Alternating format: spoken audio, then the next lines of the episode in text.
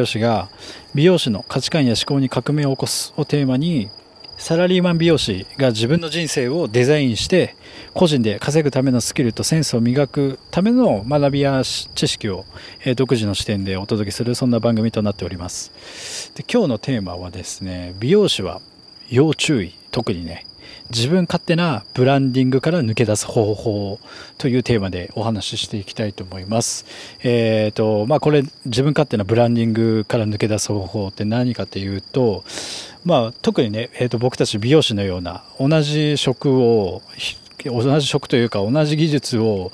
極めるためにやってる、まあ、職人さんだったりは要注意っていう話なんですけども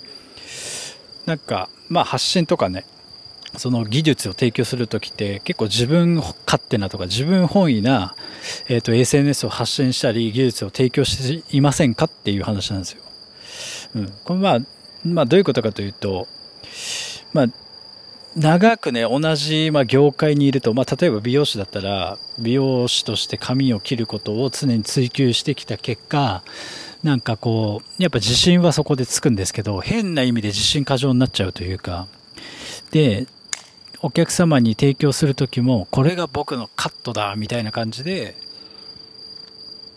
自信を持って提供するのはありなんですけど自信過剰になりすぎてどうだみたいな感じになるとお客様からするとんっていうこうなんだろうな。自分たちとお客様との間に必ずズレって多分生じていると思うんですよ。それって結局長年やってきた腕に自信を変に持ちすぎて過大評価してしまうんですよね人って。自分のそのスキルだったりえっ、ー、とノウハウだったり得意なことに。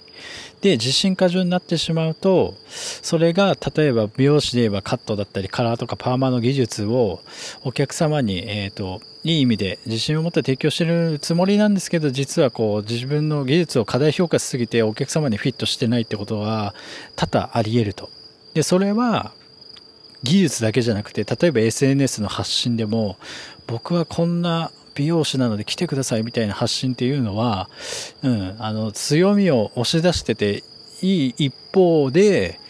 誰にもなんだろう響かないというかだから何が言いたいかというとこう自分が発信したいことを伝えるんじゃなくて誰に届けたいか、まあ、相手のメリットだったり価値になるコンテンツを届けることが、えー、と大事で結局、まあ、僕もそうですけどね、えー、と僕たち美容師っていうのは結局なんか自分本位で相手のことを考えずに技術を提供したり発信してるパターンって往々にあるんじゃないかなっていうことなんですよ。それってすごく危険で、やっぱ自分常にこう、ある程度経験年数が経っても謙虚な気持ちって絶対大事だと思うんですよね。で、なおかつじゃあ自分は誰のために何ができるかっていうのをとあの常に考えて技術を提供するのもそうですけどそのその人にフィットさせて届けることっていうのが、えーと、売れる美容師さんだったり人気になる、えーと、一つの要素であるんじゃないかなと思います。で僕がねあの第このラジオの第44話かなで DAIGO さんのあの人を操る禁断の文章術を紹介した時に、まあ、そこでも言ってたんですけどもこう文章っていうのは自分の考えた自分の頭の中にある言葉じゃなくて相手の心の中にある言葉で文章を伝えていくっていうのがっていうフレーズがあったんですけどまさにそれと同じで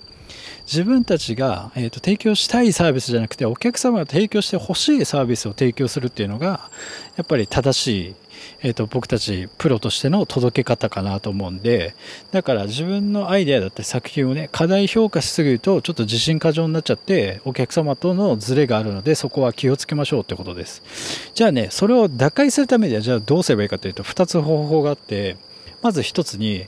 多くのアイデアを出すことなんですよ。うん。だから要はあの、ね、例えばインスタグラムとか YouTube でも何か発信してる時に強みを押し出した自分の得意なことを押し出した発信もいいんですけどある程度一定の評価が出るまでは、えーと、いろんなものを出してみる。例えばカラー系のコンテンツを出してみるとかカット系のコンテンツを出してみるとかとにかく思いつく限り、えーと、いろんなことをまずやってみる。ってのがすごく大事でその中から、えーとまあもちろんね、ダメなやつもあるかもしれないです。その中からオリジナリティの高いものができる確率もやっぱ高くなってくるんですよね。まあ、分かりやすい例で言うと例えば昔の人はあのピカソとか有名な画家で言うとピカソとかあとシェイクスピアとかあと音楽家のベートーベンなども実は今世に出ている作品っていうのはその人たち本人にとってはいまいちな作品だったんですよね。でも世間の評価っていうのはまあ、ピカソだったりシェイクスピアとかベートーベンのベートーベンもねあの運命とかいろいろいろ世に後世から世に残ってる代表的な作品があるんですけどもあれっていうのは自分たちにとってはなんかいまいちだったなみたいな作品が、えーと、こう多くの人から支持を得られて今に残ってる。だから自分たちが自信を持ってとあの届けたつもりの作品っていうのは今この世の中現在には残ってないんですよ。だからまさにそれと同じであの最高傑作は後世に自分たちのね自身の最高傑作っていうのは後世に残りづらくてダ作と感じていたものが評価が高かったっていう歴史があるのでつまりなんだろうね。でしかもそうやってマイナーな製品作品が最も多く制作された期間っていうのはそのそういったメジャーな作品が最も多くなんだろう。評価される期間と同じ期間であるんですよね。だからつまり多くのアイデアを生み出すことによってダメなやつもあるけどその中からヒットするコンテンツが生まれるのでとりあえず何にも縛られずにいろんなアイデアというか例えば SNS で発信する時もいろんな角度から発信することとあとはお客様に提供するサービスもこれが得意からこれしか出さないとかじゃなくて、えっ、と、いろんな角度から、えっ、と、お客様の満足を試してみるっていうのはすごく、えっ、と、大事だっていうことです。で、自分の強みを生かすってすごく大事って今世の中で言われてるんですけども、なんか、なんだろう、自分自身で考えた自己ブランディングっていうのは結局自分で、自分だけしか分かってないし、本当にそれが需要あるかって言われたら自分の中で作り上げたものなので、まあ、結局は誰にも刺さらなかったりするんですよね。うん、っていうことが起きちゃうんですよ。だからそれを受け取る相手を無視したなんだろう自分勝手なブランディング。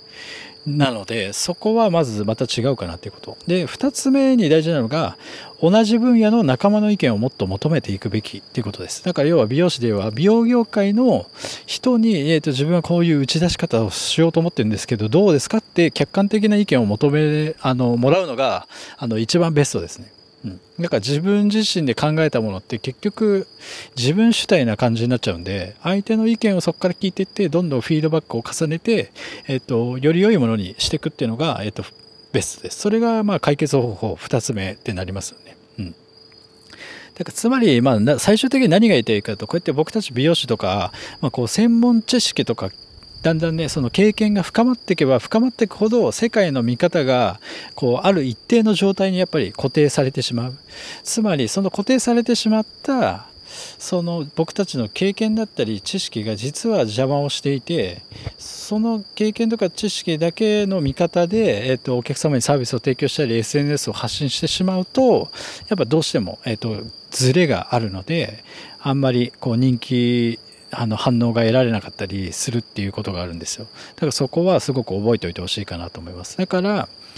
えーと、2つの解決方法として、まあ、その中から多くのアイデアを生み出すこと。そして同じ分野の仲間の意見をもっと求めていくべきってことなんですよ。だからそういった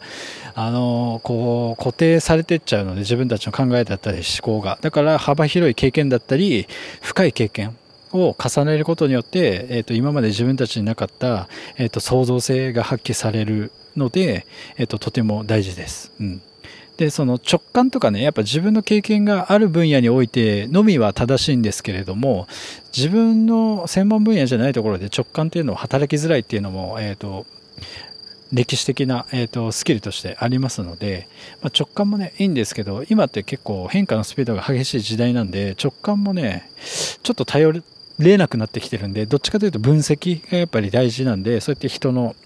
自分の、えーと、同じ業界の仲間に聞くとかやっぱそういうのが大事かなと思います。